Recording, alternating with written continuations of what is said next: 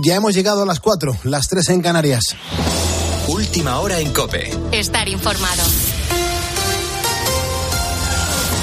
Y continúan los enfrentamientos entre el Partido Socialista y el Partido Popular por la ley de amnistía. Juan Andrés Ruber, buenos días. Hola Pulpo, ¿qué tal? Muy buenos días. Saludos a todos los ponedores de calles, ya no solo entre Ferraz o el gobierno con la oposición, sino también en el propio seno del Partido Socialista. Las consecuencias de la ley de amnistía no cesan, especialmente en lo que se refiere a los delitos de terrorismo, ya que el Ejecutivo ha cedido en todos y cada uno de los puntos exigidos por los separatistas. Todo ello a la espera de que se convoque antes de que acabe enero el Pleno del Congreso que aprobará la norma de forma definitiva para su remisión al Senado, Ricardo Rodríguez. El gobierno trata de explicar con dificultad que en realidad la intención de Junts y Esquerra era eliminar de la amnistía los delitos de terrorismo y ellos en cambio han sido capaces de definir mejor qué tipo de terrorismo no excluye la ley. Félix Bolaños bregaba con el relato. Seamos serios. ¿De verdad alguien cree que es comparable el proceso independentista con el terrorismo que sufrió España durante décadas? Lo que todos entendemos por terrorismo está fuera de la amnistía. Línea roja, esas dos palabras se han vuelto como un boomerang contra el Ejecutivo y el ministro de la Presidencia siguió tropezando con la argumentación pública de por qué, si advirtieron una flaqueza en la norma que vendían como impecable, no la corrigieron antes. Una ley que es absolutamente impecable, que ha sido siempre una ley sólida con las enmiendas, todavía es más sólida y técnicamente se refuerza más su seguridad jurídica. Menos lo cual llegó a ser en esta ocasión otro compañero de gabinete, Óscar Puente. No se ha eliminado, se han puesto simplemente algunas cautelas en relación con algunas cosas que están sucediendo que son muy obvias. La siguiente pantalla la marca la próxima semana el Pleno del Congreso que aprobará la ley para remitirla al Senado.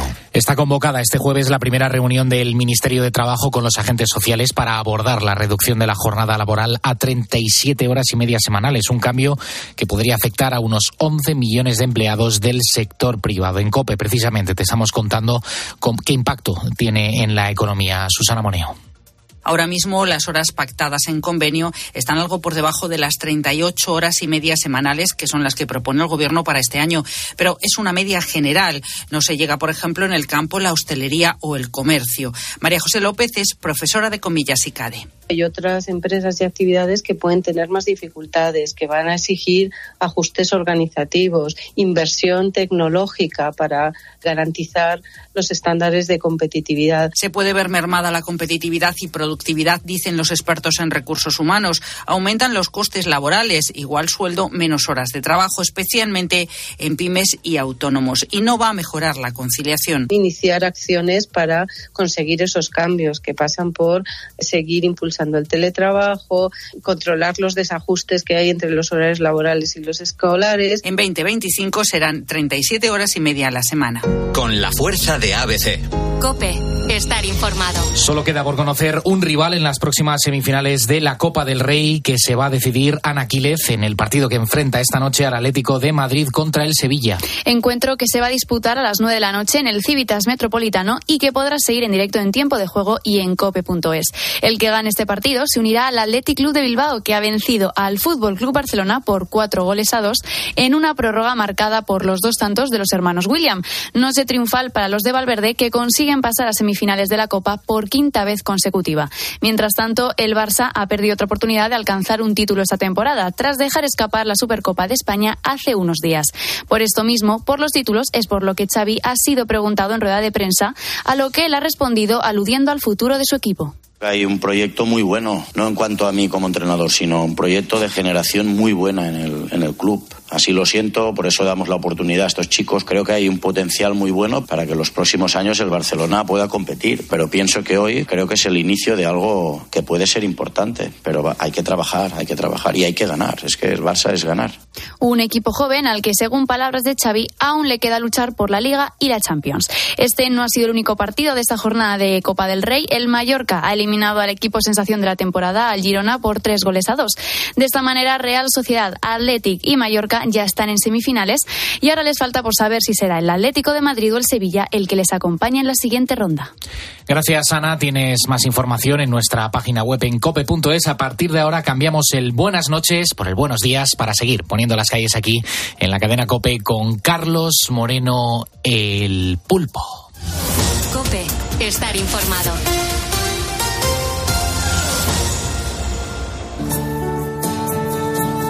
Efectivamente, las 3 y 4 en las Islas Canarias. Muchas gracias, Juan Andrés Ruber, por actualizarnos la información. Ya estamos en modo buenos días. Yo soy Carlos Moreno, el pulpo. Estás escuchando Poniendo las calles en la cadena Cope. Te lo pueden preguntar en cualquier momento. Estamos en periodo de EGM, que se llama en este, en este negociado, ¿no? En cualquier momento te pueden preguntar, ¿usted qué programa de radio escuchó anoche? Pues tienes que decir, Poniendo las calles, ¿quién lo presentaba? Carlos Moreno, el pulpo. ¿En qué tramo de hora lo escuchó? Pues mira, en este momento son las 4 de la mañana, una hora menos en las Islas Canarias. Ya sabes que este es un programa de radio que no toca la política, que nos quedamos con historias humanas y nos quedamos con lo mejor de la vida, porque es la mejor manera de seguir avanzando. Quiero poner en esta ocasión la segunda calle positiva del día, en, esta, en este momento con Miguel Ángel Tobías. Miguel Ángel Tobías es director y productor de cine y documentales, es creador también de Españoles por el Mundo, que además se acaba de embarcar en su última aventura quiere cruzar el Océano Atlántico en un velero y llegar a Martinica, que es una pequeña isla situada en el Caribe. Bueno, pues para conseguirlo no estará solo, le va a acompañar una tripulación de 10 personas, pero resulta que nueve de ellas pues no tienen ningún tipo de experiencia en el mar. Y todo porque de este viaje saldrá un documental, Atlánticos Navegantes del Alma, y hay que decir que el velero salió de Lanzarote el pasado 10 de enero y, tan solo, y, tan solo ha hecho una parada en Cabo Verde, donde Cope pudo contactar con él. Mira, vamos a escucharle porque le explicaba Miguel Ángel qué pretende con su documental poder reflejarlo lo más fielmente posible en el documental, tanto lo que es la aventura por fuera como lo que es la aventura interior de cada uno de nosotros, de lo que nos está moviendo internamente y de, cómo las emociones van y vienen y, por supuesto también las reflexiones cuando te encuentras en medio de la en medio del océano y, y te das cuenta de que somos células minúsculas ¿no? dentro de este universo inmenso y gigantesco. Atlánticos Navegantes del Alma. Eh, será una secuela de su documental El Camino Interior, en el que recorrió varios tramos del Camino de Santiago. Si en aquella ocasión sus acompañantes eran personas, bueno, pues que se dedicaban a ayudar a otros a cambiar sus vidas, pues en esta ocasión su idea es algo diferente. No sé cómo será el, el resto de la travesía, lo vamos a ver, evidentemente, pero han pasado cosas pues eh, también fascinantes que vamos a poder ver en el documental, como alguno de los tripulantes ha podido en el propio, la propia travesía ya resolver duelos no resueltos, por ejemplo, por, por seres queridos fallecidos. Y mucho más que todavía no se puede desvelar. Se trata de un viaje en barco, pero también de una expedición al interior de cada uno. El grupo está formado por gente que no se conocía y perfiles de todas las edades. El más joven, por ejemplo, de la tripulación tiene 17 años y el más mayor tiene 80. Claro, ponedor, ¿tú te imaginas recorrer los más de 5.000 kilómetros que separan España de Martinica en un barco de tan solo 22 metros en compañía de unos desconocidos? Bueno, pues una vez más, Miguel Ángel Tobías nos invita a emocionarnos reflejando la pureza de la convivencia humana en su documental. Y todo ello a través de un grupo de personas aisladas de cualquier estímulo tecnológico y casi en condiciones extremas. Quédate con el nombre, Atlánticos Navegantes del Alma. De verdad, que es un documental que promete y mucho. Carlos Moreno, El Pulpo. Poniendo las calles. Cope, estar informado estar informado, estar acompañado, estar acogido, eh, estar en directo haciendo radio con tanta y tanta gente que le pone la vida a la madrugada en la cadena Cope. Continuamos poniéndole las calles a este 25 de enero de 2024. ¿Qué nos espera en esta hora de radio, Beatriz Calderón? Buenos días. ¿Qué tal? Muy buenos días, Pulpo. Pues vamos a continuar poniendo las calles y nos vamos a dar una vuelta por el mundo para hacerlo. ¿eh? Llamaremos a la puerta de algunos de nuestros corresponsales y colaboradores pues para que nos cuenten qué es lo que está ocurriendo en las zonas en las que se encuentran. La primera parada será en París. Allí parece que baja el consumo de champán. Imagínate ¿eh? lo que oh, es para un parisino el champán. Pues eh, baja su consumo. Luego estaremos en Londres. Allí parece que la Casa Real anda con mala salud. Últimamente se les ve demasiado visitando hospitales. Y vamos a cerrar la sección de actualidad internacional en Austria. Allí familiares de víctimas del nazismo han recuperado obras de arte que habían sido expoliadas en aquella época, en, la época del nazismo en, en Alemania. Y si nos da tiempo, pues daremos también un repaso a algunas de las noticias más locas que nos ha dejado el día. Eh, vea cómo vienen las temperaturas, cómo viene el día en cuanto al tiempo, a la meteorología. Lo digo más que nada porque, joder, ayer tuvimos un día y un sol maravilloso, al menos en la Comunidad de Madrid. Pues sí, pues eh, va a haber un cambio drástico del tiempo impulsado por un fuerte anticiclón y una dorsal inusual para la época que ha provocado temperaturas más propias de abril que de enero, batiendo ya récords históricos. Pero ¿qué más, Manu? Pues te sigo contando, Bea Pulpo, se espera que este jueves sea el día más cálido de esta semana, con temperaturas inusualmente altas en varias regiones de España. En el norte, en ciudades como Viedo y Santander, se podrían alcanzar máximas de entre 15 y 18 grados. En el interior oriental, Zaragoza y Teruel esperan temperaturas de 16 a 22 grados y en el sur, en áreas como Granada y Málaga, los termómetros podrían marcar hasta 26 grados y 22 grados respectivamente. Badajoz y Cáceres se preparan para máximas de 20, mientras que Madrid podría registrar 17 grados. En la costa mediterránea, como en Valencia y Barcelona, se esperan temperaturas de 20 grados a 25 y si se cumplen todos estos pronósticos, se superarían algunos récords de temperatura para enero en varias capitales de provincia para este jueves. Muy bien, Manu, muchísimas gracias. Estoy pensando la cantidad de gente que coge el WhatsApp para dejarnos notas de voz. Cada uno eh, utiliza este espacio que cedemos a la audiencia para dejar el mensaje que considere. Cada uno se expresa como, como quiere. Lo único que pedimos es que haya fondo en, eh, un fondo de silencio para que te podamos escuchar pues con la máxima atención y que se te escuche bien. Mensajes que hemos recibido en el 662-942-605. Los ponedores se manifiestan. Hola, mis queridos Radio Cope, con el pulpo y equipo. Estoy muy feliz de escucharos cada día. Os sigo desde Alcoy, es una ciudad de Valencia. Estoy feliz de escuchar todo lo que aprendo, todas las cosas interesantes que me decís cada día no tienen desperdicio. Espero que continuéis siempre en el camino como siempre. Un abrazo enorme para todos, el pulpo y el equipo. Gracias, gracias, gracias. Hola pulpo, buenos días. Lo primero de todo, felicitaros a ti y al equipo que tienes que hacéis un programa tremendo, 10 sobre 10. Hola equipo, yo doy un abrazo y las gracias a todo el equipo de poniendo las calles, en especial al pulpo, que estuvo hace poco en Gijón y no pude ir a verle por problemas de salud, pero bueno, que espero ir pronto donde le vea, ir a saludarle. Un abrazo a todos y decirles que sois un soplo de aire fresco para toda esa gente que pasamos depresiones y estamos con la salud mental a flor de piel. Gracias chicos a todos. Mucho ánimo, mucho ánimo por, y sobre todo para yo creo que es bonito lo que acabas de decir, eh, reconocer que la radio te sirve y reconocer que hay, hay algún problema y seguro que lo vas solventando poco a poco y, y la radio te está ayudándote. Te mando un abrazo enorme. El próximo día 2 de, de, febrero, viernes, vuelvo a Gijón, a la buena vida. Ojalá nos podamos organizar y nos podamos dar un abrazo, ¿no? Porque entre ponedores nos damos abrazos. A mí cuando la gente me reconoce por la calle o me ve en un evento, lo que más me gusta es que la gente me dé un abrazo y, y sabe qué es lo que tiene que hacer y que lo puede hacer. Con lo cual, ojalá, hermano, nos podamos ver y nos podamos dar un abrazo reconfortante para sentirnos ponedores. Te, agradezco un montón que nos hayas dejado esta nota de voz, al igual que al resto de ponedores que hemos escuchado en el 662-942-605. Recuerda, si me estás escuchando ahora, es porque eres un ponedor. Y juntos vamos, venga, a por el jueves. Son ponedores los que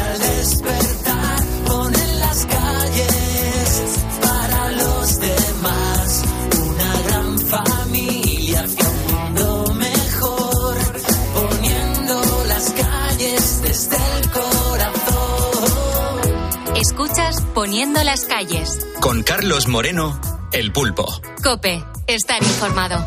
Y con Moisés Ruiz de Castro, y con Constant Puente, y con Pirañita de Utrera, y Luis Manuel Maqueda, y Juan Cabellero, y Manuel Porteiro, nos acaban de seguir en Facebook. Gracias, buenos días. Red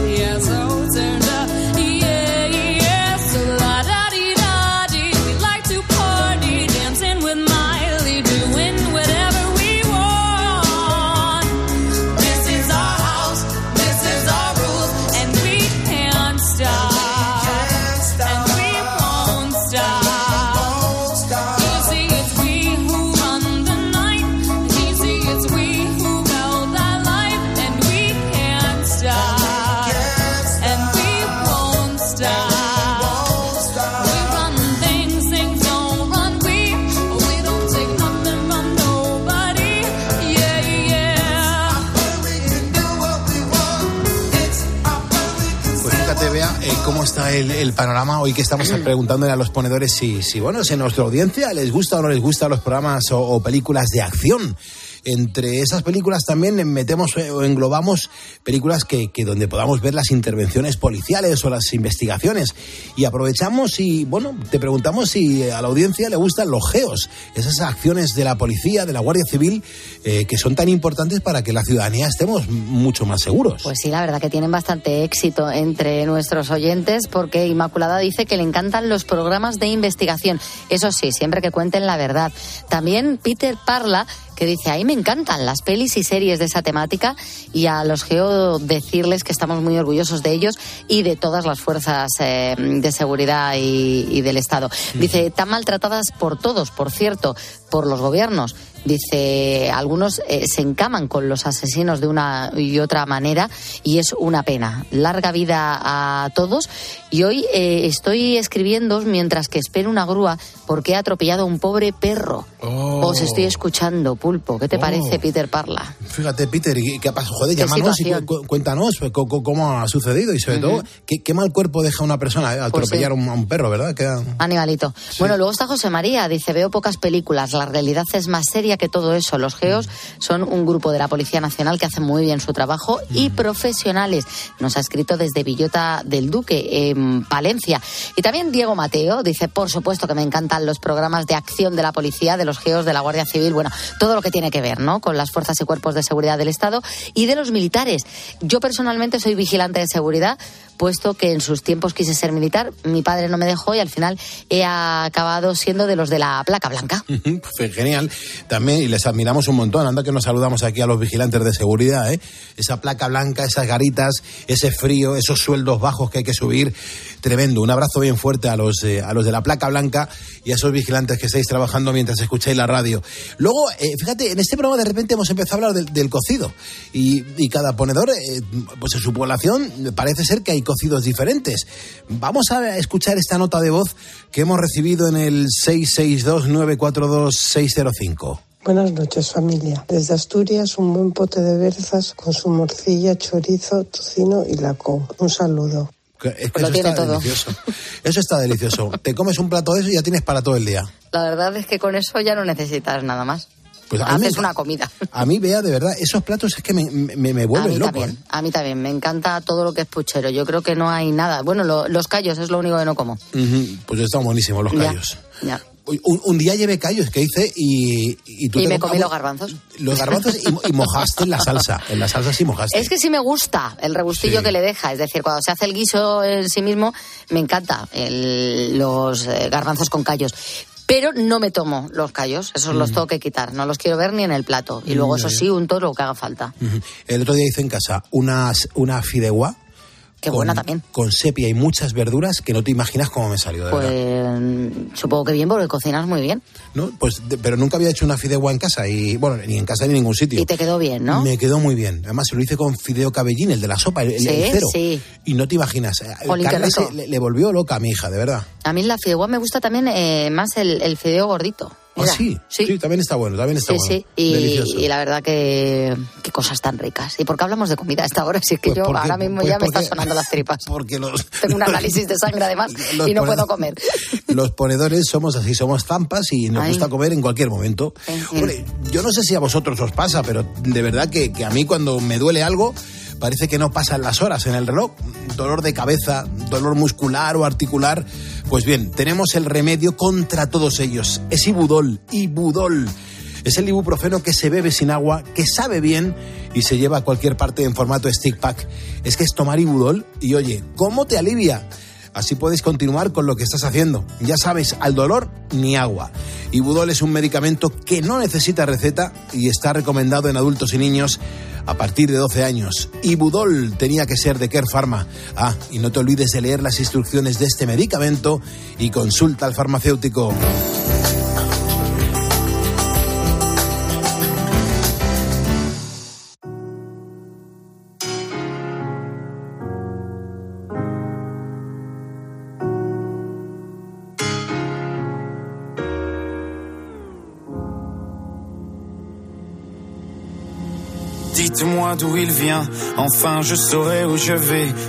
Seguimos poniendo calles en la cadena Cope. Llega el momento de coger el avión porque poniendo las calles se dirige a París y allí comenzamos la rueda de corresponsales. Ya, sabéis que nos gusta contar noticias que suceden más allá de nuestras fronteras. Asunción Serena, corresponsal de la cadena Cope en París. Muy buenos días. Hola, ¿qué tal, Pulpo? Muy buenos días. Oye, que me estoy enterando que, que, hay un lugar emblemático para los parisinos, sin lugar a dudas, que es Notre Dame, y, y que además mm, es muy querido y, y, que se ha iniciado una campaña para que no cambien las vidrieras originales. ¿Qué está ocurriendo en la catedral? ¿Asun? ¿Necesitan reponer las cristaleras o qué?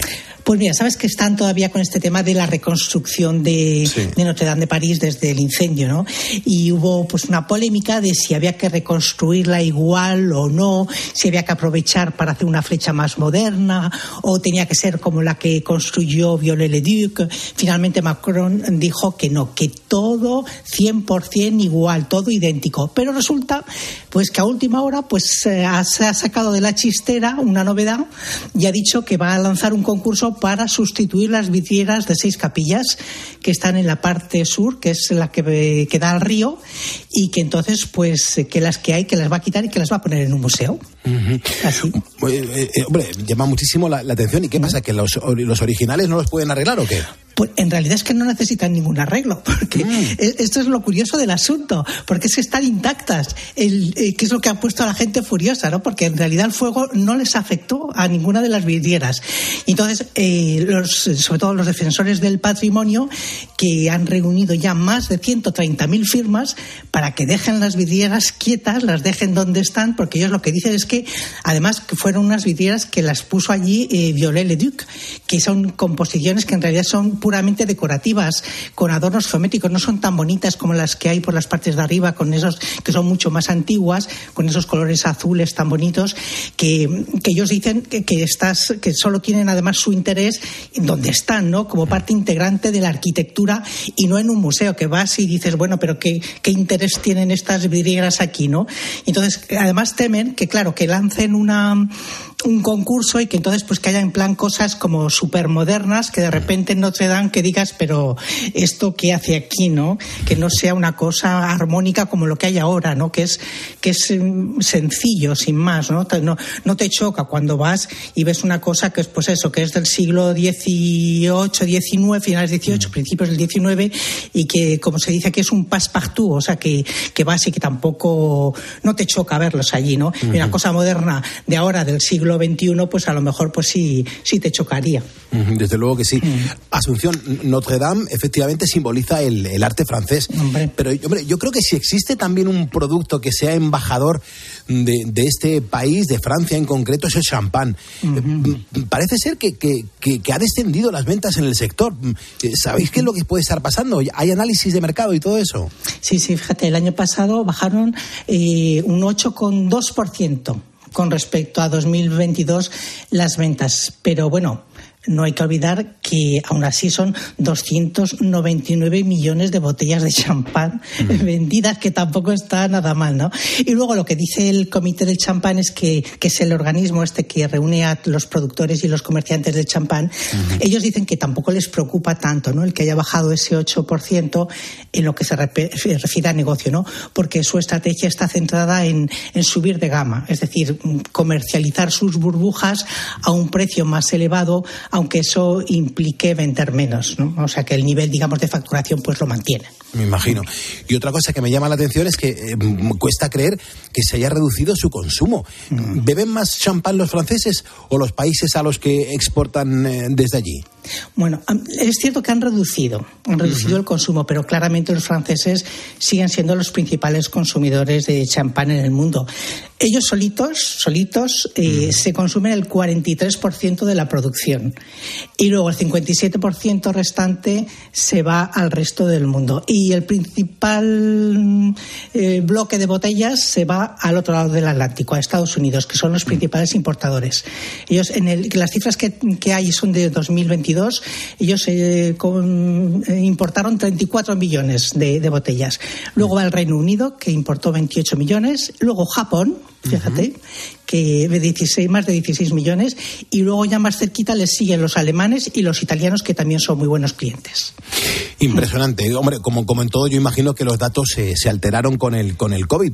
Siempre hay un antes y un después en ese tipo de cosas, ¿no? Sí, sí, claramente. En 2020, bueno, allí hubo un bajón, sobre todo en, en la primavera, en cuanto se hubo el cierre, pues por supuesto, ¿no? La pandemia de COVID-19 provocó una caída, luego así en general, ¿no? De, de ventas, cayó en lo que fue ya todo el año a 245 millones de botellas. Luego en 2021 hubo un fuerte subidón, se recuperó hasta 320 millones y en 2022 alcanzaron un pico, un récord de 326 millones que luego ya se bajó, como os he contado antes, a, el, año pasado, uh -huh.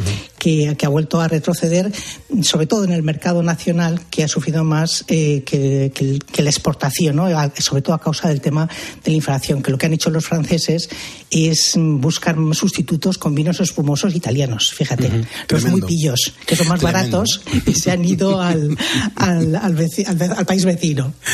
Siempre estamos con la picaresca, incluso por allí también, ¿eh? Siempre Hombre. decimos de los españoles de la picaresca española, pero mira lo que sucede también allí, ¿eh? Podrían irse al cava, eso no lo he mirado, a ver si se, se han ido a por cava. Oye, hay unos cavas en España brutales. Yo siempre recomiendo buenísimos. el de almendralejo, que es increíble, el cava de almendralejo. Ah, pues no lo conozco yo. Pues es, es una Fatal. delicia. A ver si hay un encuentro entre corresponsales y el pulpo y, y hacemos una fiestecita de cava español. Hecho. Vale. Hecho. Bueno, cuídate muchísimo. Muchísimas gracias por esta información. Fíjate, ni más ni menos que desde, desde París. Asunción, un, un besito. Hasta luego, gracias. Tenemos que seguir viajando en nuestra ronda de colaboradores, de mm, corresponsales. También tenemos que viajar a Londres. Lorena Motos, ¿cómo estamos? ¿Qué tal? ¿Cómo estás, señor Pulpo? Muy bien. ¿Tú qué opinas de, del cava de almendralejo? ¿Has tenido la oportunidad de degustarlo o no? Pues no he tenido la oportunidad de degustarlo, pero yo todo lo que se acaba me gusta. Bien, perfecto. todo lo que lleve burbujitas me gusta. ¿eh? Perfecto, perfecto. Pues nada, Aquí queda... está muy de moda el procheco y así, sí. que es parecido al cava. Y bueno, no es parecido, a que me van a llamar aquí los puristas, me, nos van a poner verdes, pero sí, sí. Una copita con un amigo, eso siempre te arregla el día, la verdad. La, la, verdad es que sí, Lorena, la verdad es que sí. Bueno, tú estás en Londres, estás, estás en Reino Unido, me entero que, que bueno, que hay como, no sé, que, que hay como preocupación por la salud de la, de la corona. Lo digo porque últimamente uh -huh. varios miembros de la Casa Real han tenido que pasar por el hospital. ¿Qué está pasando? Pues sí, a ver, tenemos a tres royals con asuntos médicos que, bueno, pues como cada hijo de vecino, como cada persona, eh, mm, por mucho que sean royal, pues también tienen que ir al médico. Y bueno, el rey Juan, el rey Juan Carlos, no, perdón, Carlos no, III, Carlos. el rey Carlos III acaba de ser intervenido por un problema en la próstata. A lo mejor el rey Juan Carlos también, pero no me suena. Uh -huh. Y según ha dicho, mm, bueno, según ha dicho la Casa Real, la operación ha salido bien y pronto va a volver a sus quehaceres reales. Dice que es una operación a la que se someten muchos hombres a su edad y que es algo totalmente normal y rutinario. Uh -huh. La que continúa ingresada y de la que más se está hablando ahora mismo aquí en, en, la prensa y en los grandes tabloides y los grandes medios ingleses es de la princesa de Gales, de Kate Middleton, que, mm, bueno, pues hace una semana, la semana pasada, fue operada de una cirugía abdominal y está todavía en el hospital ingresada.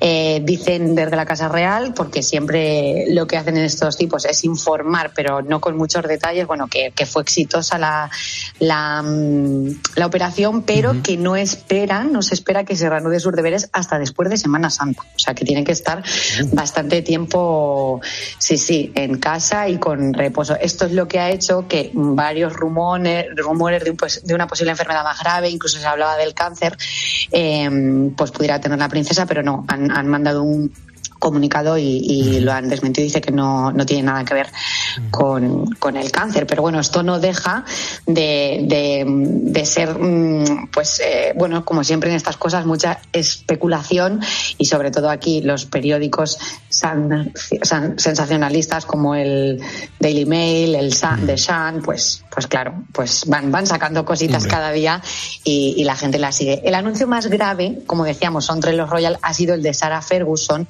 que que es la duquesa de York, la ex esposa del príncipe Andrés, eh, que ha dado a conocer que tiene cáncer de piel. La verdad que mm, no están siendo muy buenos años para, para esta Royal porque el año pasado ya le diagnosticaron cáncer de mama, tuvo que tener una mastectomía, estuvo en un proceso de quimio y tal, y, y bueno, y parece ser que en una de estas revisiones le vieron como unos lunares y se los han analizado y también son malignos. Así que bueno, ella ha dicho que va a seguir, que está, ha, ha dado las gracias a- también a través de redes sociales por el apoyo y que, y bueno, pues como cualquier persona cuando se presenta con una enfermedad así, al final hay que tirar para adelante. Porque claro, Lorena, cuando esto ocurre, quiero decir, cua- cualquier persona mm, royal eh, es ingresada en un hospital, un miembro de la, de la familia real eh, inglesa, eh, por ejemplo, ¿son los londinenses los que también están pendientes de todo lo que ocurre? Lo digo porque como allí sois, son tan fans de, de la corona, soy, soy, ahí- yo soy también. ¿eh? También eres fan, claro, te han hecho fan, te has hecho... El fenómeno fan se Sí. extiende y al final también estás pendiente, porque es que mm, sin querer lo ves en todos los sitios, o sea, lo ves por redes, lo ves en la tele, lo ves en, en- en los periódicos, entonces al final pues también te interesa. Y sí, a ver, mm, normalmente la corona británica pues es muy fiel a su estilo. Informan, pero no suelen dar muchos detalles. Y claro, pues lo que decíamos antes, la especulación vuela, sobre todo en el caso de, mm, de la princesa de Kate Middleton, pues, pues se ha hablado mucho de un- una posible enfermedad más grave, porque se ha dicho que eso, que tenía una, que has tenido, o sea, o sea, que ha tenido una cirugía abdominal, pero no de qué, ni por qué, ni cómo.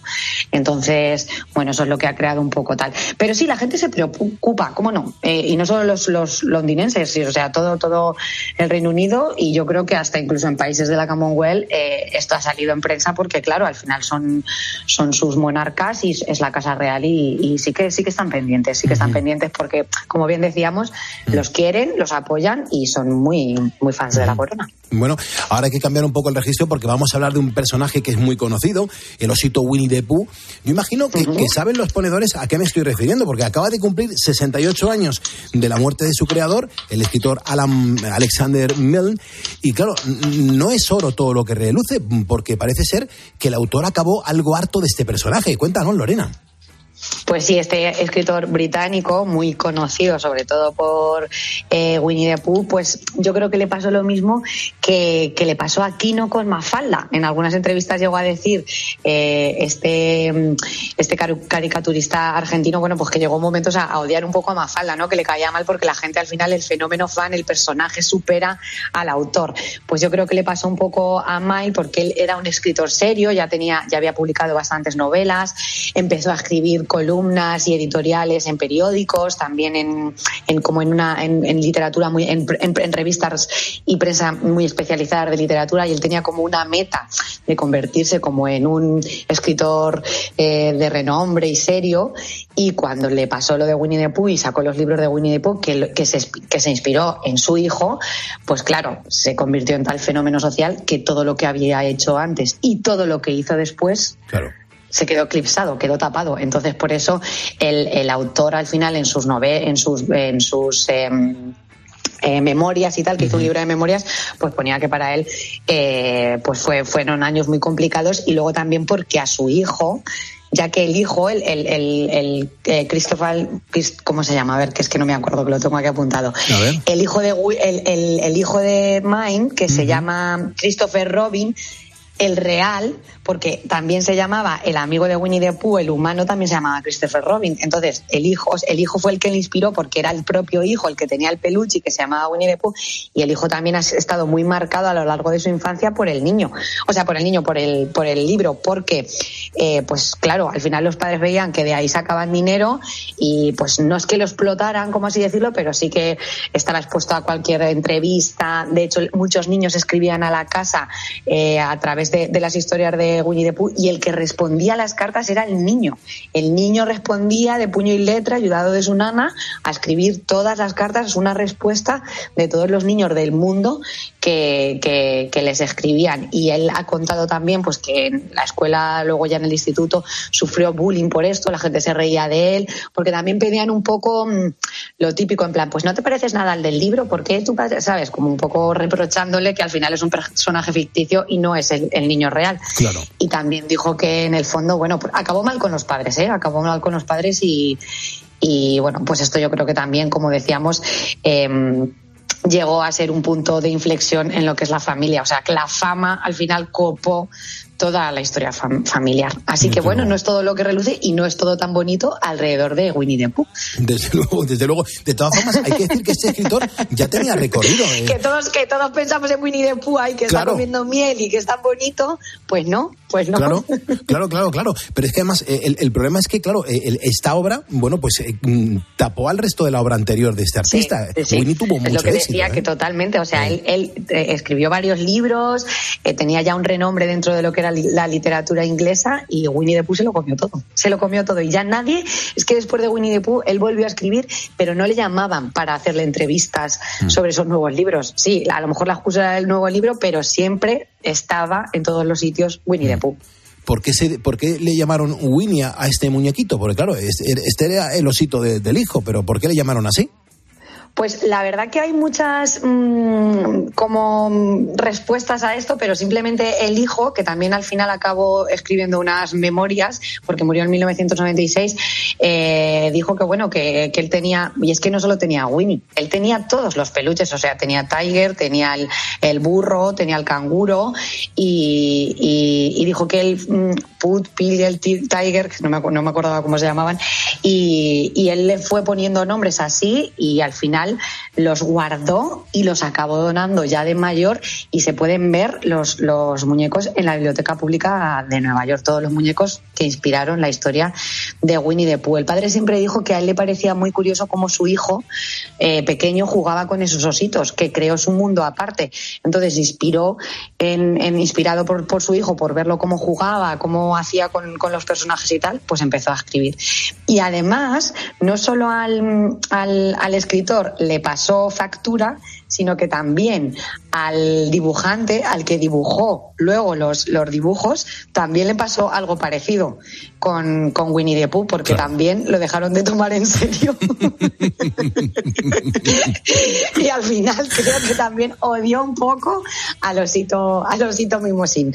Así que fíjate que parece que es como menudo éxito, que guay, he vivido de, siempre de Winnie the Pooh, pues hay gente que, que quería evolucionar de alguna otra manera y la sociedad en ese momento pues tampoco le dejó.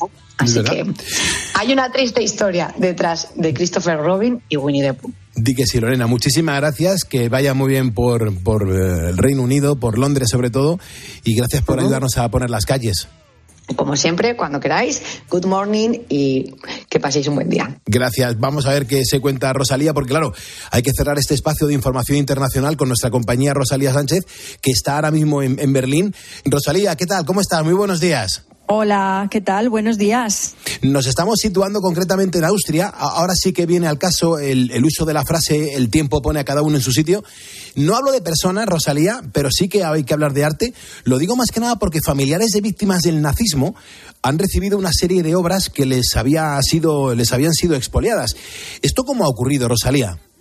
Bueno, pues estas dos últimas obras robadas por el régimen nazi y valoradas en dos millones y medio de dólares, no es cualquier cosa, eh, habían terminado expuestas en museos estadounidenses y han sido devueltas ahora por fin a los, a los familiares de Fritz Grunbaum, que fue un judío austriaco. Él era artista de cabaret, eh, opositor al fascismo, relativamente famoso en su tiempo en Austria y que murió durante el Holocausto. Es la última devolución a esta familia después del retorno el año pasado de otras siete obras eh, que habían sido robadas a Grunbaum en 1938 y que los nazis las vendían para financiar su maquinaria de la guerra. Con ese mm. dinero lo dedicaban a armamento. Bueno, pues ahora eh, el Museo de Arte Allen Oberlin College, que tenía la obra Mujer con cabello negro, eh, la acaba de devolver y también el retrato de un hombre que permanecía en la colección del Museo de Arte Carnegie y que, bueno, está tasada cada una en más de un millón de dólares.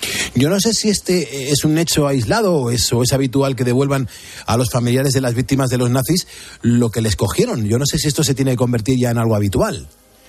Bueno, cada día lo vemos más, por lo menos en el centro de Europa, ¿no? Donde se focalizaron esto, la mayor parte de estos robos. Todo, todo el territorio que conquistó el Tercer Reich es donde se llevó a cabo ese expolio y aquí sí que más o menos lo estamos viendo.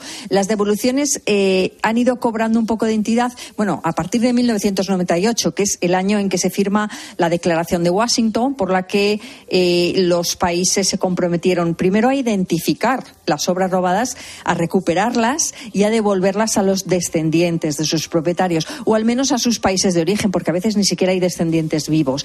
En Alemania, desde hace 20 años, existe una comisión asesora que busca esclarecer cada uno de estos casos de arte eh, saqueado por los nazis, pero no hay una ley de restitución, es lo que se quejan un poco las víctimas y los abogados que llevan estas casas de, estos casos, de manera que hay que estudiar caso por caso y son procesos largos y a menudo muy caros. No todo el mundo puede asumirlos. Si te parece, hablemos ahora de una noticia que está relacionada con el, con el long COVID, con el COVID persistente, que perdura durante mucho tiempo. Eh, resulta que científicos suizos han descubierto lo que puede ser la explicación de este problema. ¿Qué nos han querido contar con, con las opiniones que han vertido? Bueno, pues eh, lo que está publicando este equipo liderado por Onur Boyman en el Hospital Universitario de Zurich es que ellos investigando las causas del, eh, de este COVID de larga duración, el long COVID, ¿no? Eh, se han fijado en las proteínas del sistema de complemento dentro del sistema inmunológico, que marcan, son las que marcan a las células muertas y para su eliminación y que en sistemas muy activos, pues en algunos casos se adhieren no a células muertas, sino a células sanas en vasos sanguíneos o en algunos órganos. Y eh, han descubierto que esas proteínas se integran en las células, en la pared vascular, y que esto, a su vez, atrae a otras células inmunitarias que atacan al tejido sano, no al enfermo. Entonces provocan una inflamación artificial, eh, eh, algunas enfermedades autoinmunes y, todos esos síntomas que, caracterizan al, long COVID. Lo han logrado tomando muestras de sangre a 113 pacientes de COVID durante la infección. Eh, a los 6, a los 12 meses, 40 de ellos desarrollaron long COVID. Ahí se han fijado en cómo actuaban estas proteínas diferente que en, el otro grupo, eh, que no obtuvo, eh, que no, que no fue presta del long COVID. Y, bueno, pues ahí han podido identificar, cuidado, más de 6.500 eh, proteínas en las muestras. O sea que es un trabajo muy extenso. Hombre, la verdad es que estamos escuchando muchos casos de este, de este COVID permanente, la verdad, que es el que incapacita, bueno, pues a, quienes lo padecen. ¿Los síntomas los conocemos? Han dado a conocer? A ver, sí que se conoce, lo que pasa es que detrás de este nombre de long COVID se esconde una mezcolanza de más de 200 síntomas y que no son iguales para todos los afectados. A cada persona le afecta de forma diferente. A veces hay dificultad para respirar persistente durante años. Es durísimo o una necesidad constante de toser, por ejemplo, que no se quita nunca. Aumenta el riesgo de sufrir ataques eh, cardíacos, enfermedades cardiovasculares y, bueno, hay quienes están, por ejemplo, atrapados en un agotamiento extremo, plonmizo, que es que no pueden ir del sofá a la cocina. son casos de verdad muy llamativos. Y, y a todos les afecta, por ejemplo, a la capacidad de concentración, eh, a, la memoria también, que, el gusto y el olfato no les regresan durante años. Entonces, bueno, es muy difícil definir los síntomas, pero todos estos eh, pertenecen al long, COVID. Tremendo, hombre. Yo creo que lo importante de todo este estudio, pues es que, puedan ayudar para atinar más en, el diagnóstico y, por lo tanto, pues para, para paliar sus efectos, que habrá gente que le esté pasando realmente mal. Pues sí, y no hay tratamiento todavía. Eh, hay algunos inhibidores de ese complemento del sistema inmunológico que se están utilizando para enfermedades autoinmunes raras y que están siendo sometidos a pruebas ahora para long COVID, por si pudiesen servir también. Pero mira, el, mero hecho de afinar en el diagnóstico es importantísimo para estas personas que están acosadas por todo este tipo de síntomas que venimos hablando y que van una y otra vez y a otro médico y a otro médico y nadie sabe decirle durante meses, años exactamente qué les pasa, ¿no? Digamos mm. que, eh, que el, mero hecho de fijar el diagnóstico es ya un gran avance. Desde luego. Pues Rosalía Sánchez, no te quito más tiempo, eh, tenemos que seguir poniendo las nuestra corresponsal en Berlín. Agradezco esta conexión y sobre todo que, que nos pongas un poco en, en sintonía con lo que está sucediendo por ahí. Un abrazo enorme. Un abrazo muy fuerte. Gracias, Rosalía. Hemos hablado con Berlín, Rosalía Sánchez, hemos hablado también con Londres, con Lorena Motos y, por supuesto, arrancábamos esta conexión con todos nuestros corresponsales en el día de hoy con Asunción Serena, la corresponsal de COPE en París. Nosotros tenemos que seguir levantando España. Y eso que sé que muchas personas ahora mismo me estáis escuchando y a lo mejor no habéis conciliado bien el sueño. Bueno, pues tranquilidad, sé perfectamente de lo que estamos hablando porque a mí me ha pasado durante un montón de tiempo. Ahora mismo estarás intentando decir, Pulpo, yo te escucho precisamente por eso, porque no duermo, porque no concilio el sueño de manera ordenada. Eh, otros estáis diciendo, Pulpo, yo es que estoy estudiando y dormiré dentro de un rato, pero sé también que a lo mejor te metes en la cama y luego no te quedas dormido. Bueno, pues sea cual sea tu situación, yo quiero hablarte del kit de los ponedores. A mí me ha cambiado la vida. A mí ha conseguido que me meta en la cama y que pueda dormir un montón de horas del tirón y encima que pueda obtener un, sueño absolutamente reparador. Si eres oyente habitual de Poniendo las calles, me habrás escuchado un montón de veces que, que, te he contado los efectos tan positivos que ha tenido ahora día, ahora noche el kit de los ponedores en mi propia persona. La caja está compuesta por dos productos. Es una cápsula mm, ahora día, luego hay otro, otro paquetito, otra, otro envoltorio que es el ahora noche y que nos va a aportar pues un montón de energía para tener un montón de, sueño reparador durante la noche. Te aseguro que funciona. Ahora día te da energía para afrontar la jornada, ahora noche te, te, te propone que disfrutes con un sueño reparador. Bueno, si te preguntas cómo lo puedes conseguir, te aseguro que es muy sencillo. Solamente tienes que entrar en la página web ahoralife.com, ahoralife.com. Recuerda escribir ahora sin H y no esperes más para mejorar tu estado de ánimo y tu bienestar, porque si a mí me funcionó y me sigue funcionando, imagínate a ti que tienes una vida mucho más ordenada que la mía. Hazme caso, el kit de los ponedores también lo puedes encontrar en la farmacia. Si en ese momento el farmacéutico no lo tiene, te lo va a pedir para que en unos días te lo hagan llegar o puedas pasar a recogerlo. Pero quédate con esto, el kit de los ponedores ahora día, ahora noche y lo puedes obtener en internet y también en tu farmacia. De verdad, no esperes más para mejorar tu estado de ánimo y tu bienestar. Carlos Moreno, El Pulpo. Poniendo las calles. Cope, estar informado. Si afecta tu bolsillo, le interesa a Carlos Herrera. La crisis del Mar Rojo está ya afectando a los precios. El conflicto pues, ya está impactando significativamente en el comercio global de alimentos, especialmente de ropa, de dispositivos electrónicos, y el temor es que se convierta en otro cisne negro que empuje los precios de nuevo hacia arriba. Carlos Herrera, Marc Vidal y tu economía. De lunes a viernes desde las 8 de la mañana. En Herrera en Cope.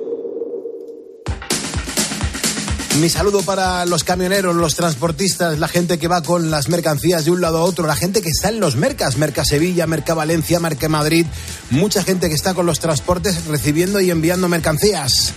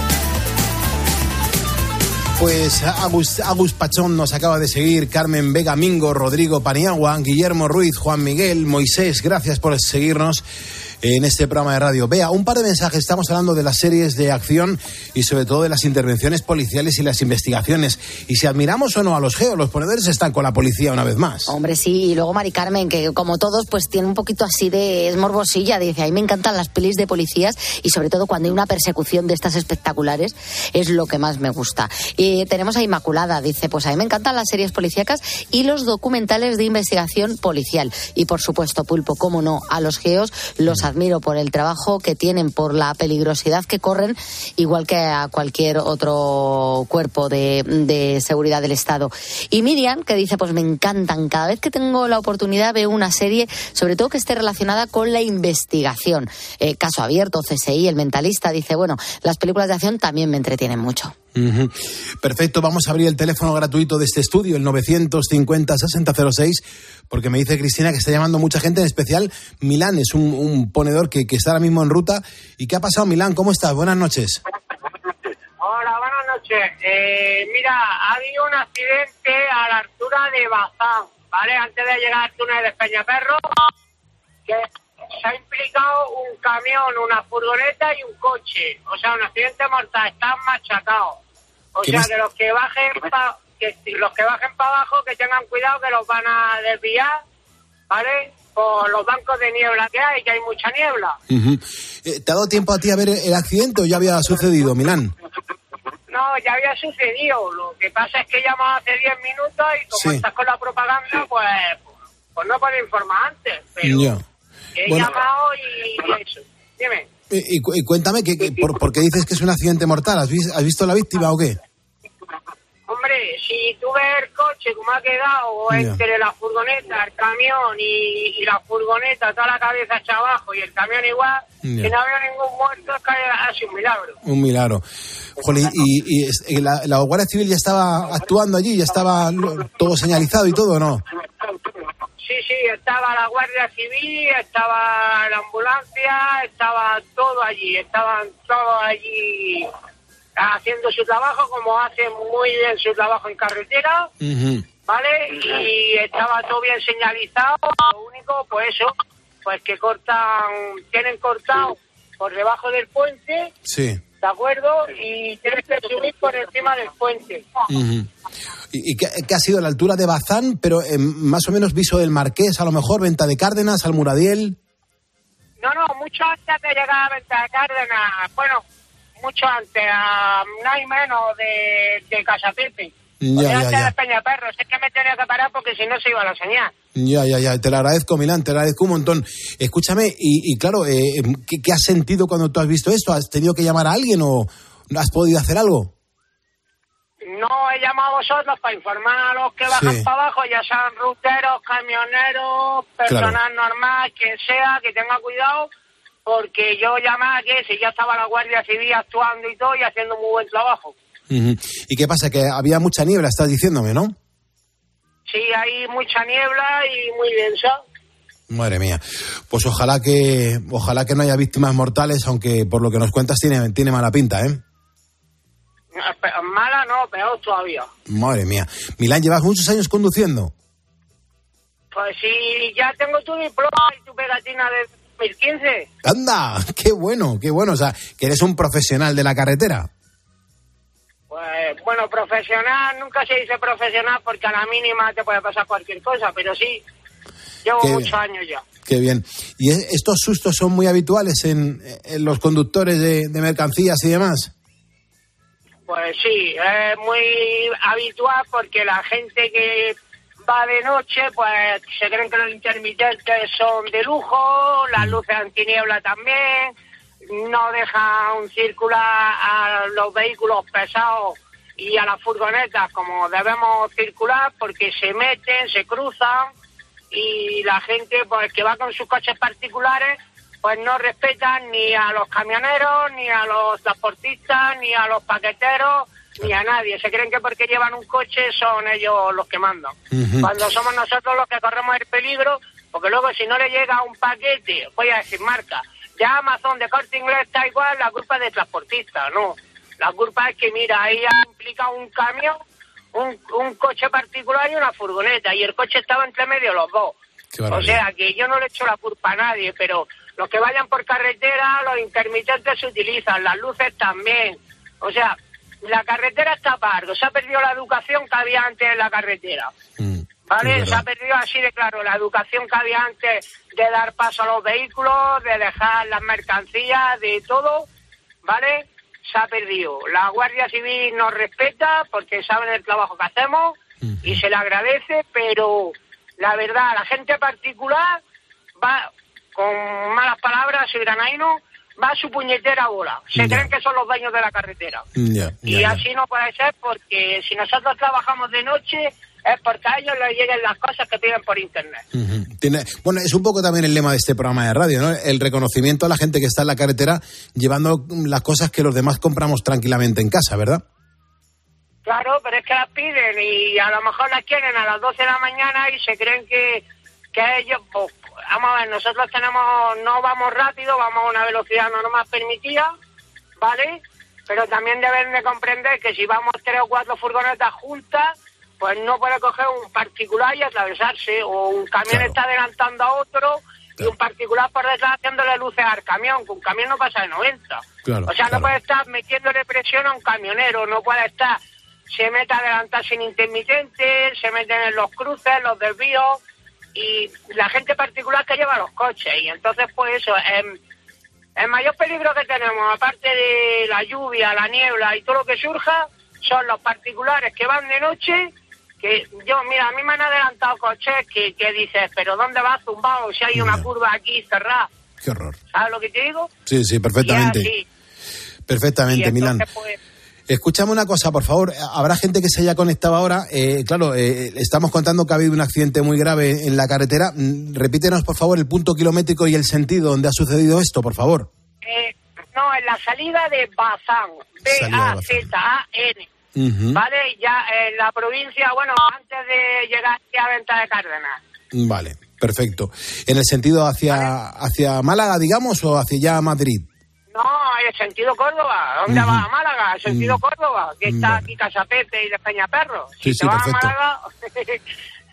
Bueno, es que, se- Pues perdóname, está, es la carretera que yo utilizo para ir a Málaga, por eso digo en sentido Málaga o sentido Madrid. Pero efectivamente, Córdoba Claro, está la antes. Mm. carretera, la carretera Andalucía, la carretera Andalucía es la que tienes que coger. Correcto. Pues exactamente. Bueno, es, Milán. pues ahí. Pues eh, gracias por la información de servicio, te lo agradezco un montón y te agradezco también que sigas siendo un ponedor de calles. Yo también el programa lo hacéis muy bien, pero a veces os enrolláis más que un chicle de los boomers, ¿sabes? Hombre, claro, es que si no te contamos cosas, pues imagínate, esto, ¿qué, qué pongo? ¿Más música? No, más música no, pero que a veces os enrolláis con algunas cosas que no tienen sentido, pero con los demás sí, el programa, yo ya te digo, si tengo tu diploma de 2015, pegatina con la estrella que sacaste aquella vez, Sí, yo sí, sí. todo. ¿Ah? Muy bien. Pues Milán, que sigas aquí con nosotros poniendo las calles. Buena ruta, hermano.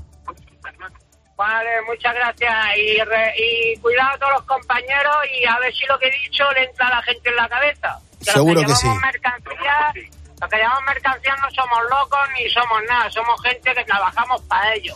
Di que sí. O sea, así de claro. Milán, buena ruta.